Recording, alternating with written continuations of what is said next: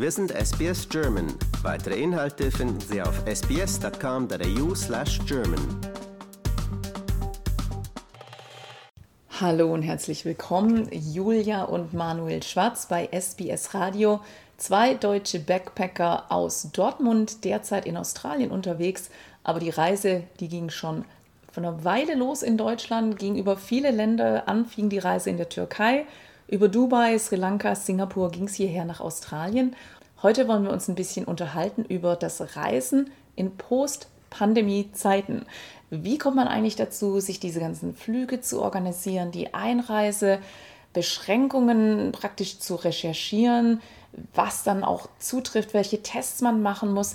Wie plant man so eine Reise mit doch ganz schön vielen Ländern, Manuel?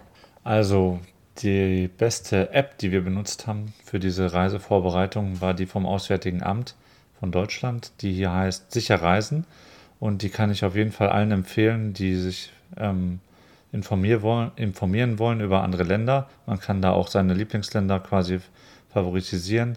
Und wenn es da Neuigkeiten zu den Einreiseregularien gibt, kriegt man eine Push-Mitteilung und dann kriegt man immer den aktuellen Stand. Und so haben wir uns auch vorbereitet. Wir haben über Monate lang quasi unsere Länder, die wir bereisen wollen, dort eingetragen, haben dann ähm, Infos bekommen, was wir alles brauchen zur Einreise und haben dann auch zwischenzeitlich geswitcht, in welchem Land man gerade nicht gut reinkommt. Und so sind wir zum Beispiel nach Sri Lanka gekommen, bevor wir nach Indien gefahren sind, weil wir es eigentlich andersrum geplant hatten. Am Anfang eurer Reise ging es ja los über die Türkei nach Dubai und dann wie du gesagt hast, Sri Lanka, Indien praktisch geswitcht. Wie war es in der Türkei?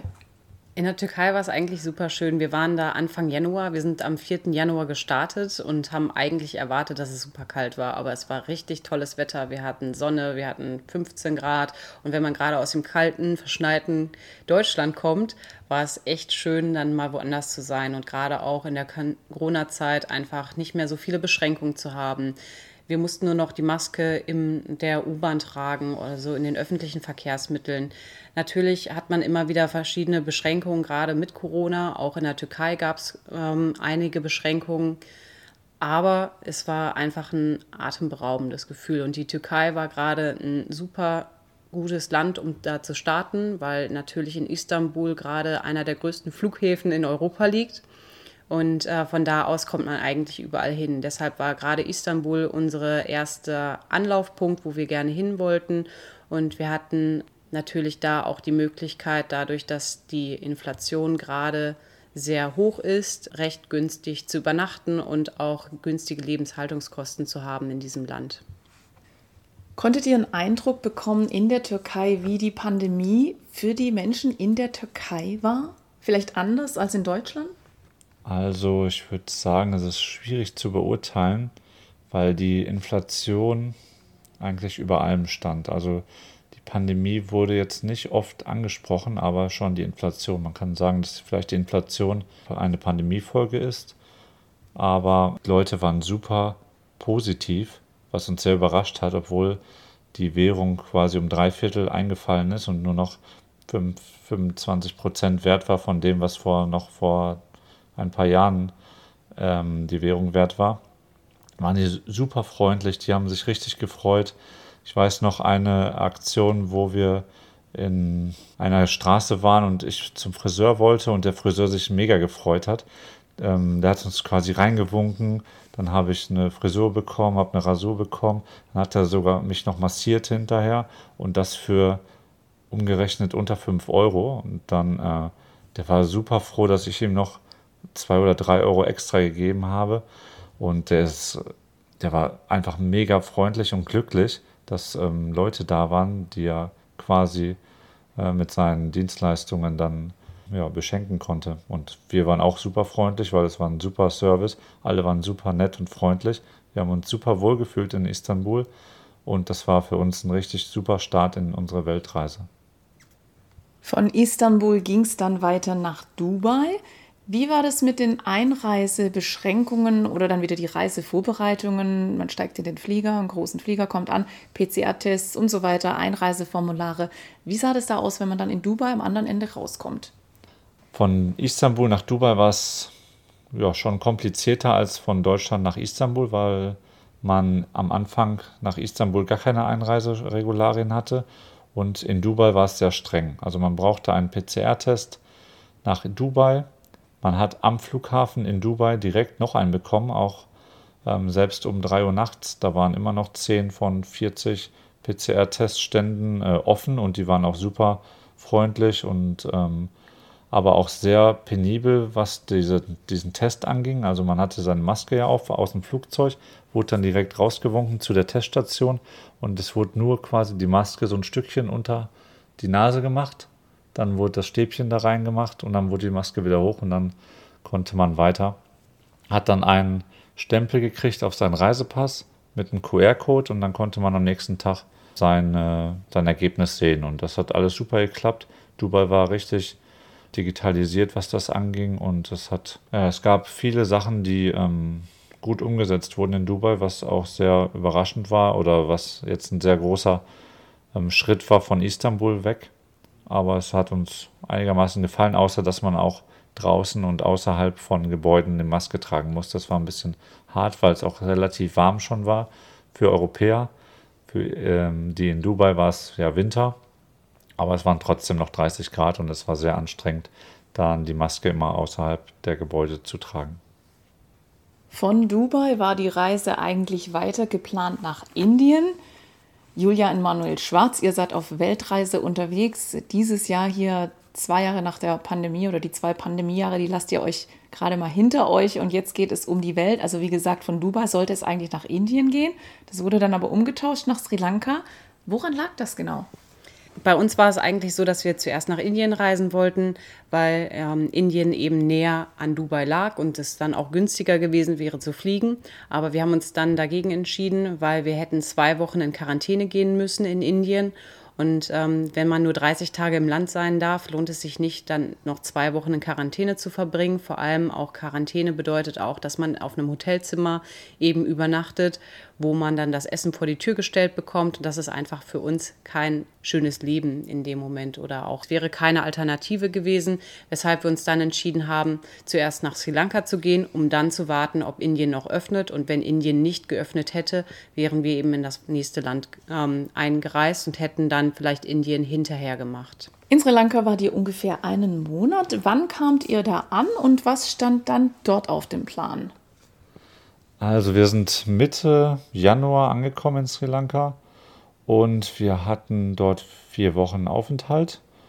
Und unser, ja, wir wollten die Insel erkunden. Das ist im Vorteil zu Indien eine sehr kleine Insel, wo man alles mit kurzen Distanzen erreichen kann. Wir hatten zehn Tage lang uns einen Roller gemietet, sind dann mit dem Roller durch die, über die Insel gedüst und haben viele Sachen erlebt. Eine Sache davon, die uns immer in Erinnerung bleiben wird, war auf jeden Fall die B35 wo wir innerhalb von ein paar Kilometern sieben Elefanten gesehen haben in freier Wildbahn, die ja auf der Straße waren quasi, die wir dann umkurven mussten. Ein, eine Mutter mit ihrem Baby war ein bisschen aggressiver, weil die natürlich ihr Baby verteidigen wollte und vor den Rollerfahrern.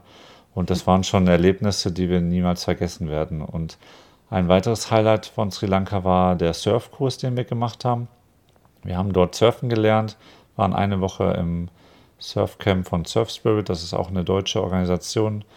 Und es hat super viel Spaß gemacht, mit ganz vielen anderen Leuten das erste Mal auf dem Surfbrett zu stehen, bei super Bedingungen und ähm, Yoga zu, kennenzulernen. Wir hatten zweimal am Tag noch Yoga, insgesamt zweieinhalb Stunden und es war eine super Ergänzung zum Surfen und es hat uns Spaß gemacht. Hört sich richtig nach Urlaub an, dann in Sri Lanka angekommen und richtig ins Reisefeeling eingestiegen mit Surfen, Yoga auf dem Roller die Elefanten umkurven. Julia, wie ging es dir in Sri Lanka? Mir hat Sri Lanka richtig gut gefallen. Also es war für mich so das erste Mal richtig ankommen, äh, abzuschalten, zu realisieren überhaupt, dass wir jetzt auf einer Weltreise sind, mal in einem Land länger zu sein als nur ein paar Tage und wirklich ähm, auch das Land kennenzulernen, die Menschen kennenzulernen und die Kultur kennenzulernen. Das war super interessant, äh, vor allem auch, weil es einfach so unterschiedlich ist zu Deutschland. Äh, das Land ist super schön, es hat so viel zu bieten, so viel Natur, so viele fröhliche Menschen, die auch lernen, mit wenig umzu, also mit wenig klarzukommen und einfach kleine Sachen selbst wertschätzen und das ist total toll. Die Ereignisse, die ihr gerade mit uns geteilt habt, Wellenreiten, Yoga machen, das hört sich alles so nach unbeschwerten Urlaub an, wie man ihn eigentlich kennt. Hat sich durch die Pandemie und Corona Sri Lanka verändert, glaubt ihr? Oder habt ihr da noch was gefühlt von Pandemie? Wie war das? Die ganzen Bewohner, die haben in den letzten Jahren gelernt, wie es ist, mit Tourismus zu leben und haben äh, viele Hotels äh, eröffnet, viele Restaurants eröffnet. Und dann hat Corona eben diesen ganzen Menschen ihre Existenz weggenommen. Und das war für viele unheimlich schwer, weil sie auch äh, nichts anderes mehr hatten, ihr ganzes Geld eben in ihr Restaurant oder auch in ihr Hotel gesteckt haben und das dann teilweise sogar wieder verloren haben an die Bank. Viele sind eben kleine Unternehmen die sich dann ein Darlehen von der Bank genommen haben, aber gar nicht realisiert haben, dass sie das jeden Monat wirklich zurückzahlen müssen und was passiert überhaupt, wenn sie es nicht zurückzahlen. Und das war super schwierig. Trotzdem waren die Sri Lankaner sehr glücklich, als sie wieder gemerkt haben, dass der Tourismus langsam wieder ins Rollen kommt. Und wir haben auch immer mehr gemerkt, dass viele Deutsche vor allem gerade nach Sri Lanka reisen und uns das sehr gefreut hat, dass die Einheimischen dann auch wieder davon leben können. Und das konnten sie eben in den letzten zwei Jahren nicht. Aber sie merken, dass jetzt der Tourismus wieder anzieht, weshalb sie froh sind, dass wieder Touristen kommen. Herzlichen Dank für eure Eindrücke von eurer Weltreise, die losging in Dortmund, Deutschland, über die Türkei nach Dubai und dann Sri Lanka. Wir freuen uns schon auf die nächste Folge und bis dahin erstmal weiterhin schönen Urlaub in Australien. Vielen Dank. Bis zum nächsten Mal. Bis zum nächsten Mal. Danke, dass wir da sein durften.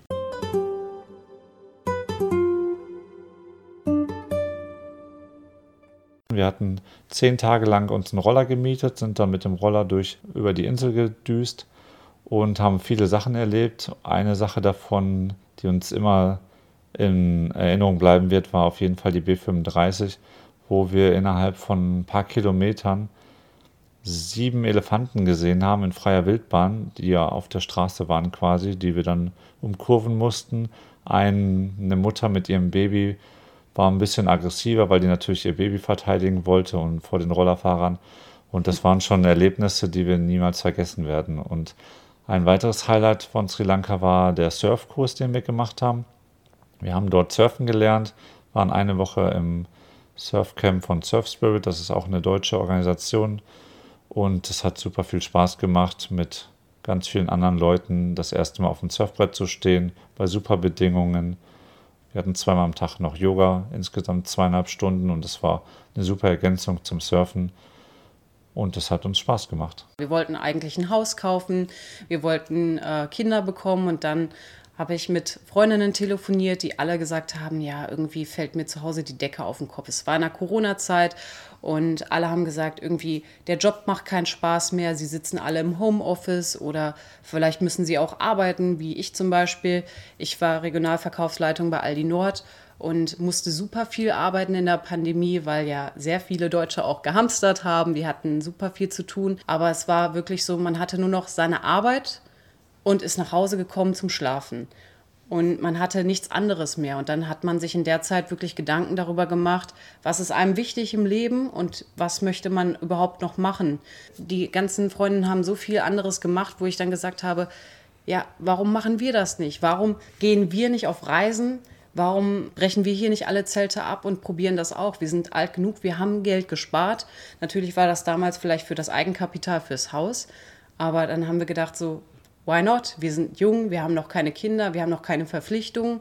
Und warum sollen wir es nicht jetzt machen? Weil wenn wir es nicht jetzt machen, dann werden wir es nie machen. Und dann habe ich zu meinem Mann mitten in der Küche gesagt, hey Manu, wollen wir nicht eine Weltreise machen? Und dann hat er gesagt. Ich habe dann einfach gesagt, na klar, machen wir. Hallo und herzlich willkommen bei SBS Radio, Julia und Manuel Schwarz. Zwei Backpacker hier unterwegs in Australien. Erstmal hallo. Einen schönen guten Abend. Guten Abend auch von mir. Ihr zwei seid gerade gelandet hier in Australien für ungefähr eine Woche.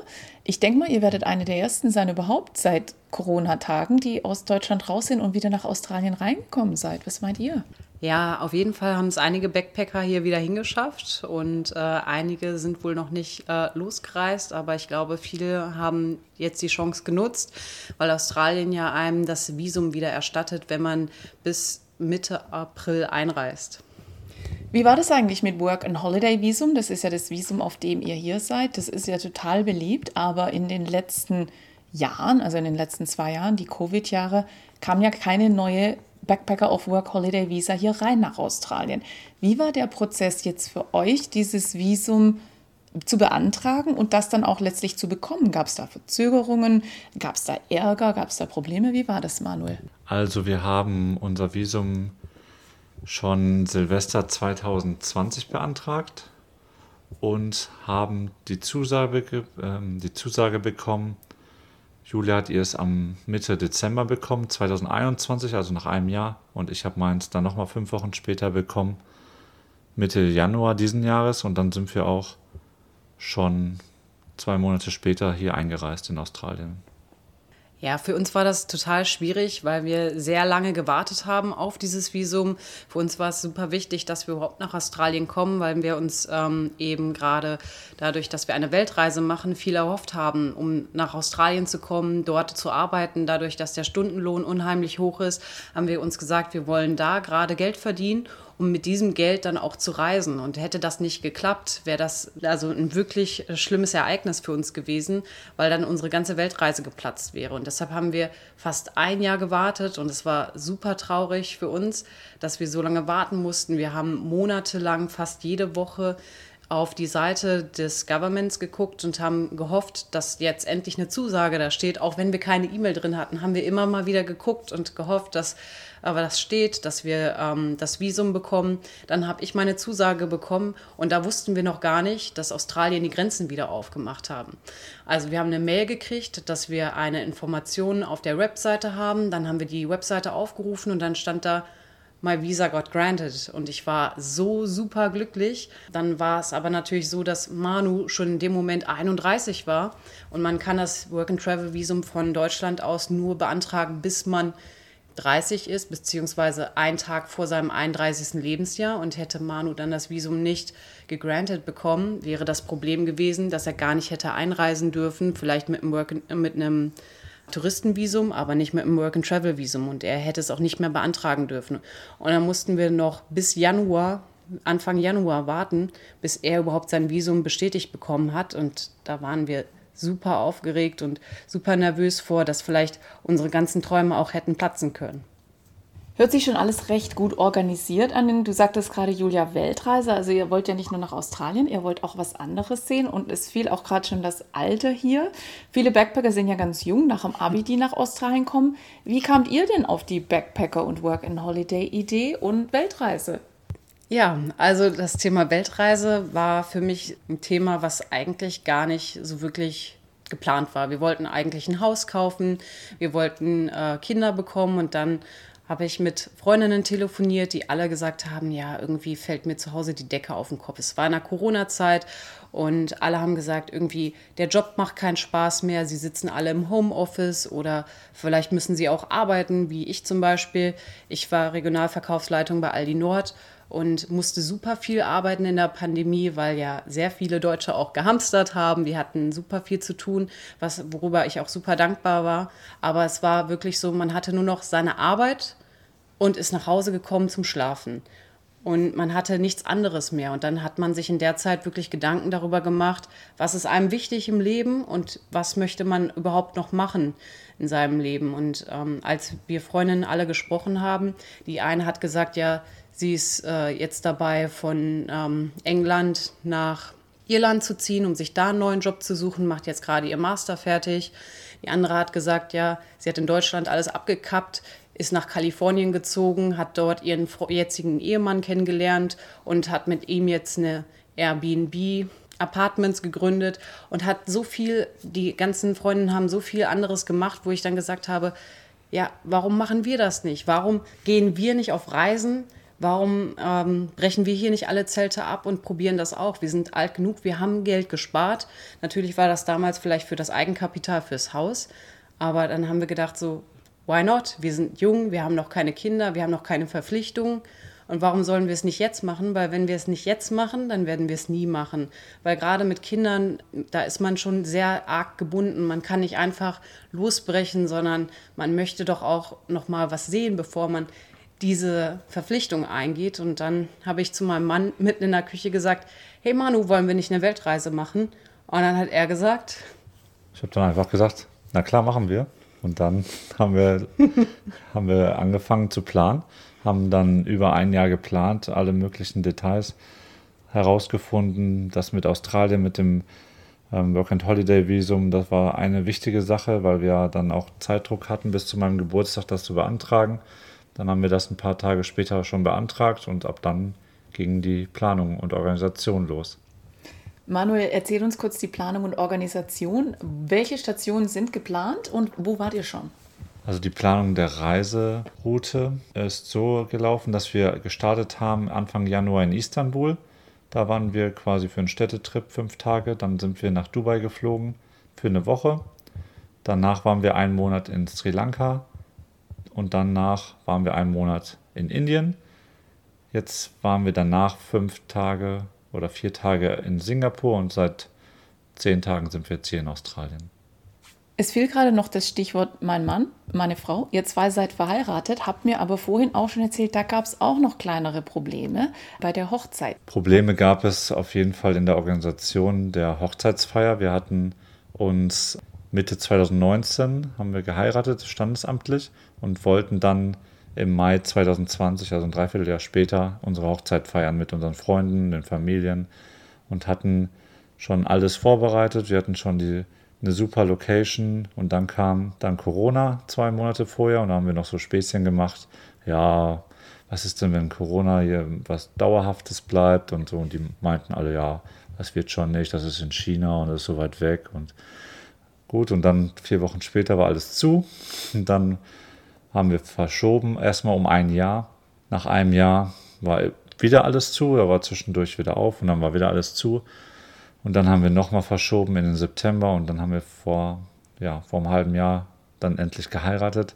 Und zum Glück haben all unsere Dienstleister und die das organisiert haben, um uns ein so schönes ähm, Hochzeitsfest zu äh, schenken, alle mitgezogen und haben da keine, haben sich nicht quergestellt, haben alles für uns getan, alle konnten auch am zweiten Termin wieder. Beim ersten Verschiebungstermin gab es ein paar Probleme, aber der ist ja dann auch ausgefallen wegen Corona. Und da waren wir am Ende super glücklich, hatten einen super tollen Tag, super Wetter, alle waren happy und hatten eine super tolle Hochzeit im September. Aber man muss auch dazu sagen, es war ein ganz schönes Bangen. Immer wieder hat man das Gefühl gehabt, kann man jetzt heiraten, kann man nicht heiraten. Man hat geguckt, man hat äh, gebangt, man hat mit allen Familien irgendwie darüber gesprochen, wie es, ob es noch äh, funktioniert oder nicht. Und das war einfach eine super schwierige Zeit, gerade auch weil man sich ja auf sowas unbedingt freuen möchte und man möchte sagen, okay, ich kann jetzt im Mai heiraten, aber das war teilweise gar nicht möglich. Und ähm, deshalb war es super schwierig, diese Vorfreude überhaupt aufzubauen.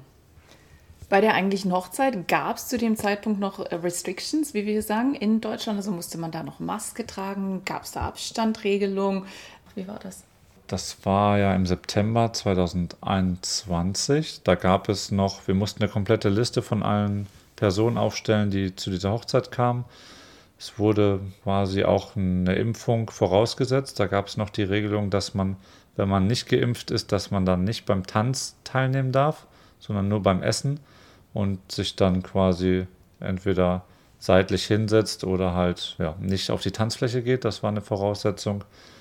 Maskenpflicht gab es nicht mehr. Da waren und wir es auch gab, sehr froh, dass es keine Ja. Maskenpflicht gegeben hat, weil wir hätten auf jeden Fall keine Hochzeit stattfinden lassen, wenn wir hätten Masken auf der Tanzfläche tragen müssen oder eben bei der Zeremonie. Das wäre komplett schade gewesen und das ist irgendwie auch nicht so, wie man sich eine Hochzeit vorstellt. Es wird kurz vorher, glaube ich, wieder die Obergrenze für Feste äh, aufgehoben, sodass wir auch alle Leute, die wir einladen wollten, auch einladen konnten. Also es war, glaube ich, im Sommer war es noch so, dass man eine Obergrenze hatte und nur 50 Leute oder noch weniger einladen konnte. Und das war zum Glück dann nicht mehr der Fall. Und alle, die konnten, waren dann auch da und wir hatten einen super tollen Tag. Also für euch die letzten zwei, drei Jahre in Revue, Pandemie in Deutschland, viel Arbeit, eine Hochzeit, die zwei Jahre lang gedauert hat, bis sie dann zustande kam. Und jetzt die große Freiheit auf eurer Weltreise. Wie fühlt sich das an, nach diesen extremen Erfahrungen jetzt plötzlich im Flieger wieder um die Welt zu reisen? Es ist erstmal eine Erleichterung, weil man einfach den ganzen Druck nicht mehr hat, arbeiten gehen zu müssen, dass man sich nicht um seine Wohnung kümmern muss. Man kann dahin gehen, wo man möchte. Man kann das machen, was man möchte. Man hat immer gutes Wetter. Das nimmt einen viel, das gibt einen auch viel Energie, um das zu machen, was man möchte. Man guckt sich das an, was man, worauf man Lust hat. Und also ich finde es eine sehr große Erleichterung. Klar war es hart, seine Freunde und Familie zurückzulassen für so eine lange Zeit. Wir haben es relativ früh schon kommuniziert und dann konnte man sich auch gut darauf einstellen und schon damit klarkommen, dass man in einer gewissen Zeit nicht mehr sich so regelmäßig sieht. Und bei dir, Julia, ähnlich?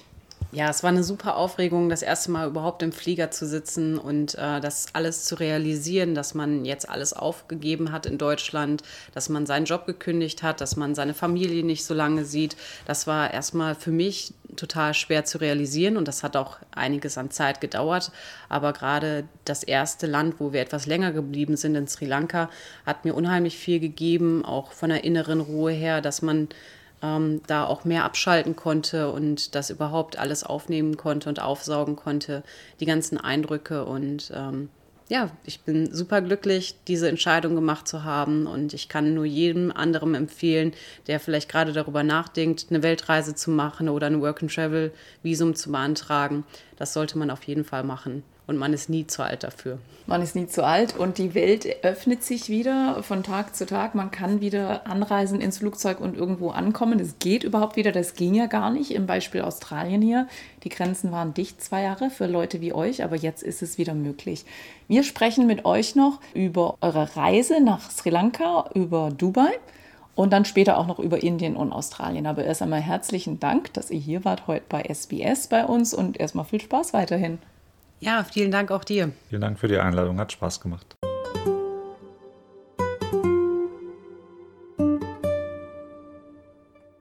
Hallo und herzlich willkommen wieder hier bei SBS. Julia und Manuel Schwarz, zwei Deutsche aus Dortmund, derzeit unterwegs auf Weltreise und ihr macht gerade hier Station in Melbourne. Wir hatten ja bereits mit euch gesprochen über den Anfang und die Idee zur Weltreise, die entstand in Deutschland. Dann ging es in die Türkei, nach Dubai und Sri Lanka.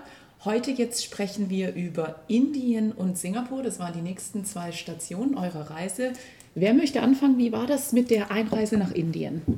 Der Grund, warum wir erst nach Sri Lanka gefahren sind und nicht nach Indien, war, wie Julia schon in der letzten Folge gesagt hat, dass wir sonst zwei Wochen in Hotelquarantäne hätten gemusst von den vier Wochen Aufenthalt. Das wollten wir nicht. Deswegen sind wir erst nach Sri Lanka und dann nach Indien und ab dem Tag, wo wir da waren, war auch die einwöchige Quarantäne aufgehoben, sodass wir direkt ähm, durchstarten konnten und sind dann ohne Probleme in Indien eingereist und hatten keine Quarantäne. Ansonsten, wie war das mit den Fliegern? Es gibt ja auch verschiedene Vorgaben wieder, dass man PCR-Test braucht für den Flieger oder für die Einreise. Was war mit der ganzen Testerei zu dem Zeitpunkt ähm, Mitte Februar?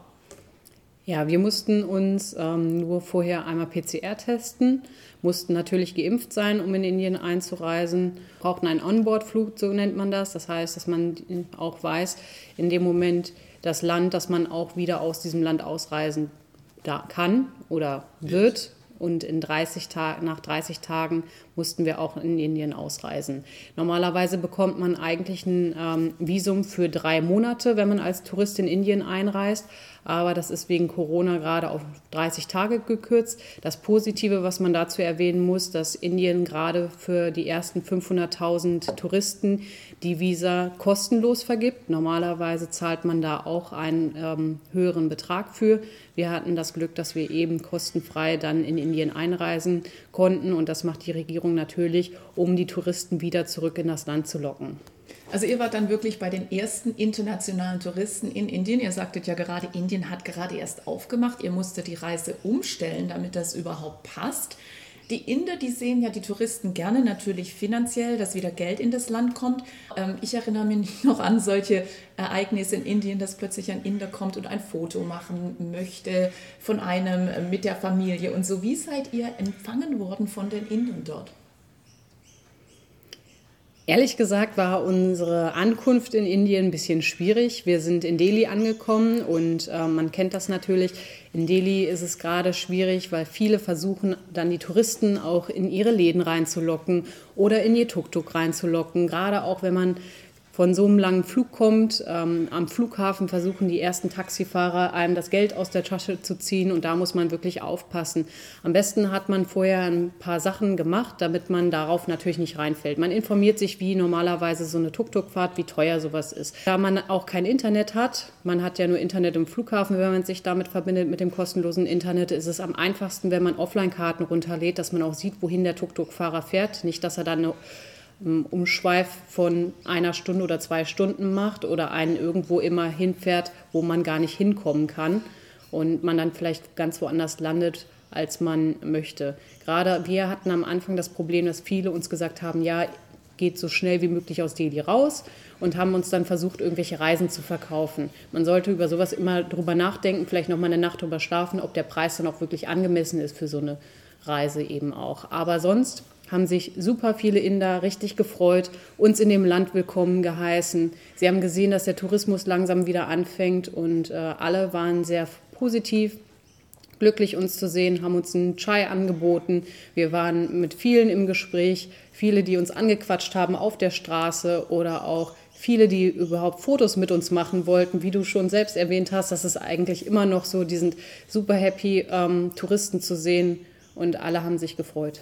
Manuel, wie war das mit Corona in Indien? Ihr kamt ja dann von Sri Lanka, Indien machte gerade auf. Was war mit den Beschränkungen zu dem Zeitpunkt? Also die Beschränkungen waren quasi aufgehoben ab dem Zeitpunkt, wo wir angekommen sind. Man brauchte ja keine Quarantäne mehr. Es wurde offiziell auch kein weiterer Test verlangt und vor Ort wurde sich auch, also es gab eigentlich keine, keine Maskenpflicht oder irgendwelche anderen Beschränkungen. Also Indien war überraschenderweise frei von Beschränkungen. Indien war ja extrem betroffen, auch in der Pandemie. Habt ihr Leute getroffen, die davon was erzählt haben, die betroffen waren? Also das Feeling von der Pandemie war halt hauptsächlich, dass sehr viele Einnahmequellen halt ausgeblieben sind. Also wir haben Leute getroffen, die gesagt haben, die haben jetzt seit zwei Jahren das erste Mal wieder Touristen gesehen in manchen Städten. Wir haben ähm, die sich dann auch mega gefreut haben.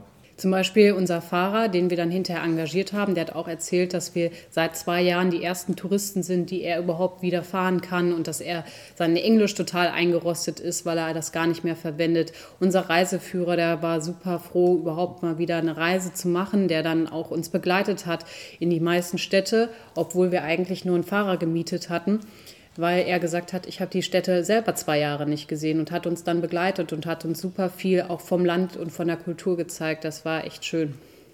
Habt ihr andere Touristen getroffen oder wart ihr dann wirklich so alleine unter Indern unterwegs? Also je länger wir im Land waren, umso mehr Leute haben wir auch dann getroffen an Touristen, hauptsächlich dann in der letzten Woche, wo wir weiter im Süden waren. Im Norden war es eher selten, haben wir vielleicht in drei Wochen eine Handvoll Touristen gesehen aber im Süden in Chennai und in Pondicherry, da waren es dann schon deutlich mehr. Das war ja dann auch schon drei, vier Wochen wieder ohne Quarantäne und dann hat sich dann rumgesprochen mit dem Visa, das erstattet wurde und dann hat das auch wieder Fahrt aufgenommen. Julia und Manuel Schwarz, ihr seid unterwegs auf Weltreise und wir sprechen heute über eure Station Indien. Bevor es gleich weitergeht nach Singapur, wollt ihr uns vielleicht noch verraten, was waren eure Highlights, eure Erlebnisse in Indien? Ein großes Highlight war natürlich das Taj Mahal, was wir uns angucken konnten. Wir hatten äh, das Glück, dass damals, als wir zu dem Zeitpunkt da waren, die Frau, die dort beerdigt ist, Geburtstag hatte, weshalb der Eintritt eben auch kostenlos war. Das, das war natürlich Fluch und Segen zugleich. Normalerweise kostet das so um die 35 Euro Eintritt. Und dadurch, dass es kostenlos war für sowohl Touristen als auch für alle Inder, sind wir in einem Strom von Indern in das Taj Mahal rein. Das war auf jeden Fall ein Erlebnis. Es äh, war eher wie so ein äh, Bahnhofsdurchfahrt, muss man sagen. Es war schon ganz lustig, aber es war auch super schön, das Taj Mahal sich anzusehen und von jedem Winkel aus der Stadt zu beobachten. Äh, mir haben die vielen Tempel gefallen in Khajurau. Das fand ich super schön. Ja, und ein weiteres Highlight war, dass ich eine meiner alten Schulfreundinnen, die mit mir die fünf, bis zur fünften Klasse die Schule besucht hat, dort wiedergesehen habe. Sie ist äh, zur sechsten Klasse nach Indien zurückgegangen mit ihrer Mutter, wo ihre Mutter auch herkam und mit ihrem Vater und ist dann dort geblieben. Und wir haben über Instagram immer noch Kontakt gehabt. Und so konnten wir uns wieder treffen. Sie hat inzwischen zwei kleine Kinder und ich habe ihre ganze Familie kennengelernt und wir haben eine schöne Zeit mit denen zusammen in Chennai verbracht. Manuel, was waren deine Highlights? Also natürlich auch die Highlights, die Julia erzählt hat, aber ich hatte noch ein persönliches Highlight und zwar, wo ich mit unserem Reiseleiter zusammen in Varanasi im Ganges gebadet habe. Und das war ja auf jeden Fall ein richtig emotionales Erlebnis weil er hat auch gesagt, er war selbst in Varanasi noch nie im Ganges ähm, und das war für ihn auch besonders. Ich habe jetzt durch die Religion da nicht so viele religiöse ähm, Emotionen bei, aber man hat schon gemerkt, wie die ähm, Atmosphäre in der Stadt war, dass da so viele Riten und ähm, Traditionen einfach waren, ähm, von dem Heiligen Bad bis hinterher, bis man gestorben ist und die Toten dort äh, am ähm, Ufer des Ganges verbrannt wurden und die Asche dann in den Ganges zurückgepackt wurde. Das hat man schon alles aufgesogen und äh, die Inder, die dann da auch um uns herum waren und auch im Ganges waren, die haben sich auch gefreut, dass auch Touristen dieses ähm, Ritual mitmachen und auch mit so mit allen Facetten komplett durchziehen und das auch ja, umsetzen, dass sie die Tradition annehmen und akzeptieren und dass sie das auch auch machen. Ja, also Varanasi ist ja eine der ganz heiligen Städte in Indien. Es ist der Traum vieler Inder, dort zu sterben, wie du gerade schon sagtest. Die pilgern dann dahin mit ihren Familien. Finde ich ganz schön mutig, äh, dass du da auch im Ganges gebadet hast, denn die Umweltverschmutzung in Indien ist ja auch nicht ganz ohne. Und wenn man dann noch sieht, dass dort Menschen verbrannt werden und die Asche tagtäglich von vielen Indern dort im Ganges landet, dort dann mal kurz unterzutauchen. Wie hast du das empfunden und wie sieht es eigentlich generell aus in Indien momentan Thema Umwelt? Also zum Ganges zurück. Unser Reiseleiter meinte, dass der Ganges in Varanasi noch mit am saubersten ist. Also von daher war ich in dem Aspekt ein bisschen beruhigt, auch wenn 500 Meter weiter die Verbrennungen stattgefunden haben. Ähm, ich war auch nicht lange drin, also danach wurde sich auch wieder abgeduscht und alles. Man ähm, war dann quasi wieder sauber und sowieso gereinigt von seinen Sünden durch das heilige Bad. Ähm, allgemein die Umweltbelastungen in Indien waren schon ziemlich, ziemlich heftig. Also es war in Sri Lanka schon schwierig an manchen Stellen, aber in Indien war es, würde ich sagen, flächendeckend sehr schmutzig. Also es waren überall, überall wurde Müll hinterlassen, es waren Müllberge, es wurden Sachen verbrannt, überall Leute, die aus dem Bus äh, ihren Müll rausschmissen oder aus dem Zug ähm, oder Sachen gegessen haben und das weggeworfen haben, die Verpackungen, selbst am Strand waren Leute in unserem Alter, die irgendwie eine Wasserflasche getrunken haben, die leer war und die einfach an den Strand geschmissen haben, obwohl 100 Meter weiter ein Mülleimer war. Also das Verständnis für Umweltverschmutzung ist noch nicht ganz angekommen, auch wenn wir gehört haben, auch von unserem Reiseleiter, dass es schon in den letzten Jahren ordentliche Schritte nach vorne gibt und dass es jetzt auch immer weiter modernisiert wird, dass viele Städte, haben wir auch schon gesehen, Werbung damit machen, dass die Städte grün sind, dass die viele Mülleimer aufstellen und ähm, dafür sorgen, dass das Bewusstsein so langsam in die Köpfe der Leute kommt. Aber das kann man natürlich nicht in einem Jahr oder ein oder fünf Jahren oder ein Jahrzehnt. Das dauert natürlich über Generationen, bis man sowas im Kopf hat. Julia und Manuel, ihr wart ungefähr vier Wochen in Indien. Danach ging es dann weiter nach Singapur. Erzählt uns doch ein bisschen was über den Unterschied von Indien zu Singapur. Es sind ja schon zwei verschiedene Welten.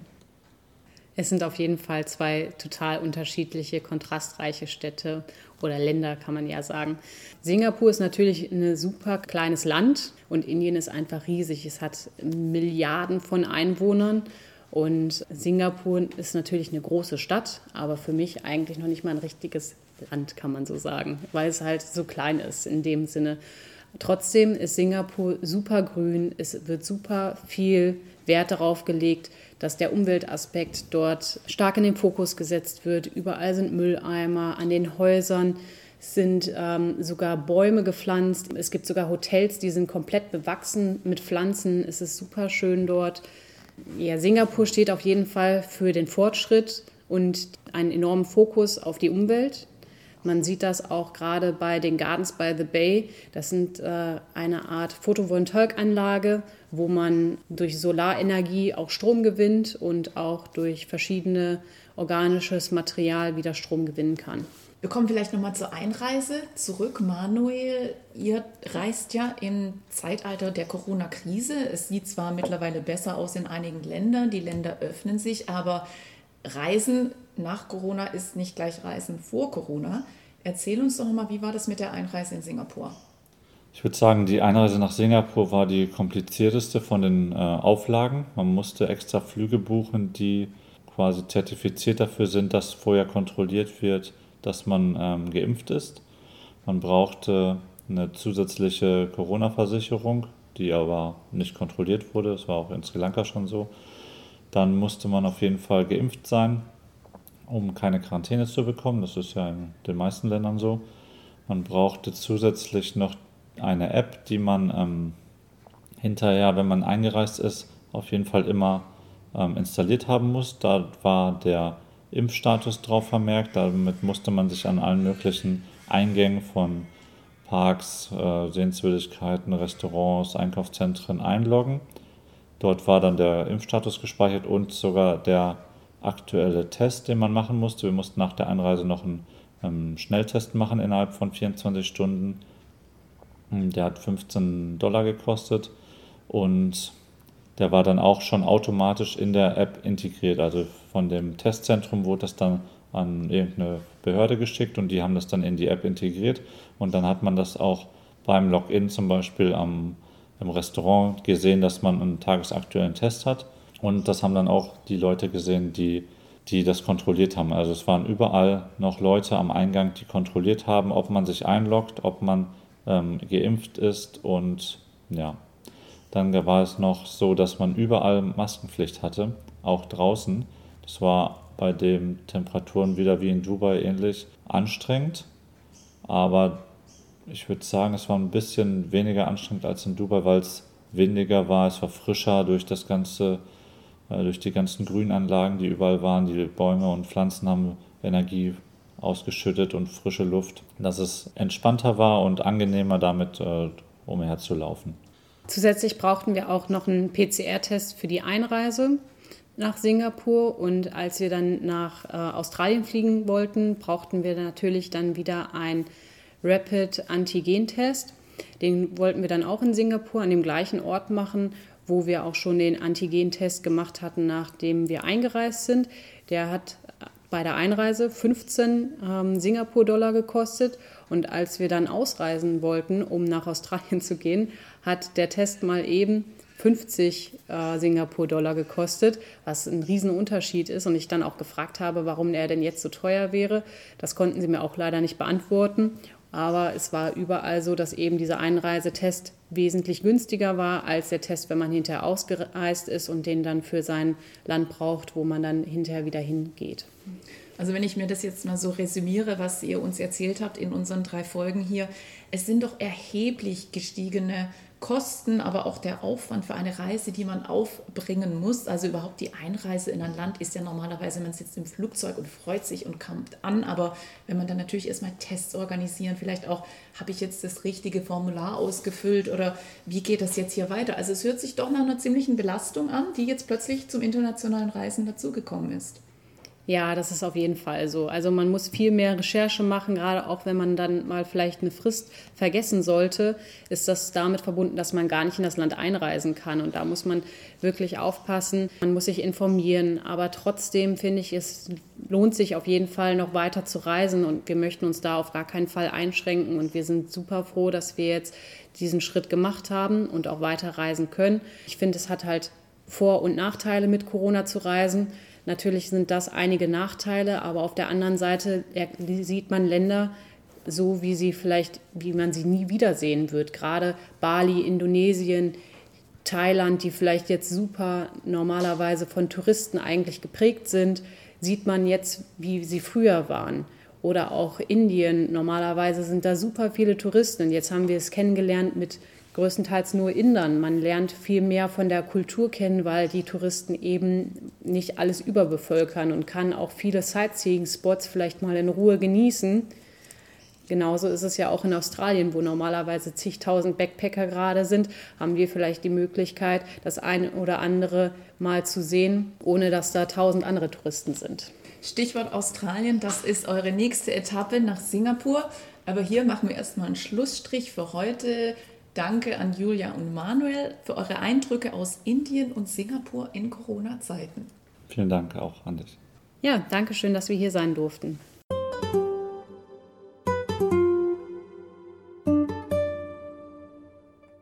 Hallo Julia und Manuel Schwarz und herzlich willkommen zum letzten Teil unserer Serie über eure Weltreise hier bei SBS Radio.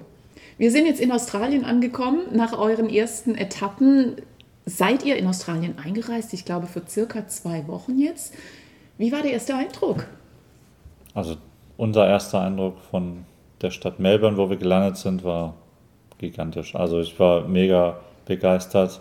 Nach Singapur, was mir schon super gefallen hat, war das anders, aber genauso beeindruckend, ähm, die Stadt zu sehen. Super offene Leute, super viel Street Art, was überall zu sehen ist, viel Sportbegeisterung, was wir direkt an den ersten Tagen gemerkt haben. Dann war noch St. Patrick's Day an dem ersten Tag, wo wir angekommen sind. Also die Leute waren super gut drauf, hatten viel Spaß, wollten feiern. Die äh, Football-Saison ging los an dem Wochenende. Also Melbourne war super gut drauf und das, die Atmosphäre haben wir direkt mitgenommen und aufgesogen. Wir waren auch gut drauf, hatten richtig viel Spaß. Super schöne Stadt, man konnte sich an den Fluss hinsetzen und die Leute beobachten und es war einfach super, super schön. Super erster Eindruck. Manuel, du bist Radiologieassistent, hast aber auch Sportwissenschaften studiert. Australien ist ja bekannt als eine Sportnation. Wie ist der Eindruck für dich hier in Melbourne? Melbourne und Sport. Melbourne und Sport ist natürlich eng verknüpft. Das bekannteste sind natürlich die Australian Open, die hier jedes Jahr sind, die wir dieses Jahr leider verpasst haben, aber die werden wir auf jeden Fall nächstes Jahr besuchen, weil wir haben ja ein Jahr Aufenthalt in Australien und werden dann auf jeden Fall wiederkommen. Dieses Wochenende ist jetzt noch der Formel 1 Grand Prix in Melbourne.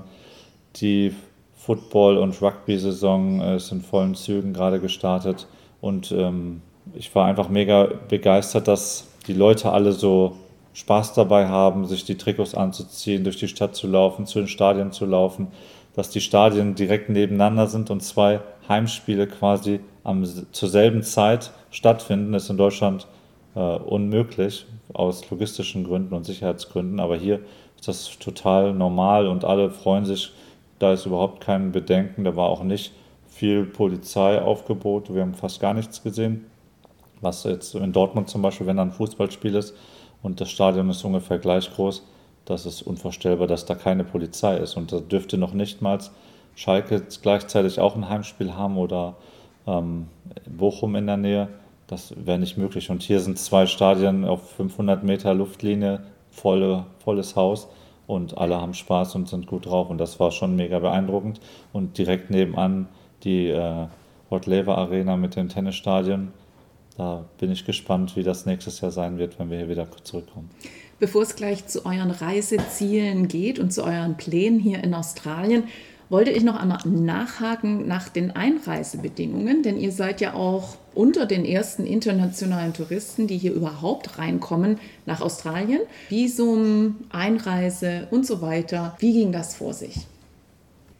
Also wir mussten einen Antigentest machen vorher, bevor wir eingereist sind, mussten eben ein Visum haben. Das Visum hatten wir schon im Januar 2021 beantragt, haben dann fast über ein Jahr gewartet. Also Manu hat ein Jahr gewartet für sein Visum. Ich habe bis Dezember 2021 warten müssen, bis das überhaupt bewilligt worden ist. Und das wurde dann Anfang Dezember bewilligt, als Australien gesagt hat, wir machen die Grenzen wieder auf für Work and Holiday Visa. Und 24 Stunden nachdem wir eingereist sind in Australien, mussten wir nochmal einen Selbsttest machen bei uns und mussten dann natürlich auch übermitteln, ob dieser Selbsttest positiv oder negativ ausgefallen ist. Was steht auf dem Programm? Ihr seid in Melbourne angekommen, habt euch jetzt die Umgebung hier ein bisschen angeschaut.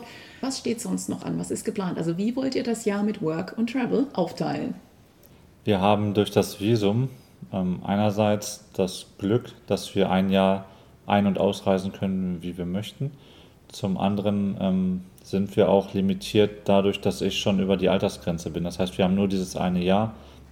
Selbst wenn wir diese Voraussetzungen erfüllen, dass wir ein zweites Jahr beantragen könnten, wird das für mich nicht mehr in Frage kommen, weil ich schon zu alt bin. Deswegen haben wir auch eine Deadline quasi, bis wann wir wieder raus müssen, sodass wir wenig Zeit verschwenden wollen quasi in diesem einen Jahr, um halt viel, so viel wie möglich zu sehen von Australien und trotzdem noch, wie Julia schon gesagt hat, parallel zu arbeiten.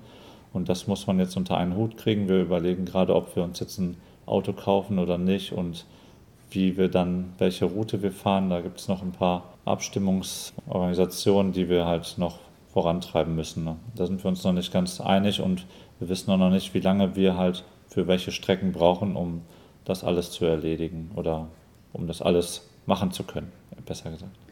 Aber das wollen wir auf jeden Fall spätestens im September wissen. Eigentlich haben wir uns überlegt, dass wir von Melbourne eben äh, einmal rechts rum um die komplette Küste fahren und dann hinterher vielleicht in Perth landen und dann von Perth aus wieder nach Melbourne fliegen, weil wir uns ja eben die Australian Open ansehen möchten. Das ist so ungefähr der Plan. Wir wollen natürlich so viele Nationalparks, so viele Tiere mitnehmen, die wir können vor allem auch die unter Wasser. Wir wollen auch noch mal einen Tauchschein machen. Manus großer Wunsch ist es, mit Walhaien zu schwimmen und den wollen wir ihm auf jeden Fall hier in Australien erfüllen. Und ich denke, das ist auch ein Land, was äh, nur von Tieren strotzt. Da werden wir auf jeden Fall auf unsere Kosten kommen. Ihr zwei seid ja sehr gut organisiert in eurer Recherche und Planung der Reise. Ihr seid sicher auch in den Backpacker-Foren aktiv, die es hier gibt im Internet.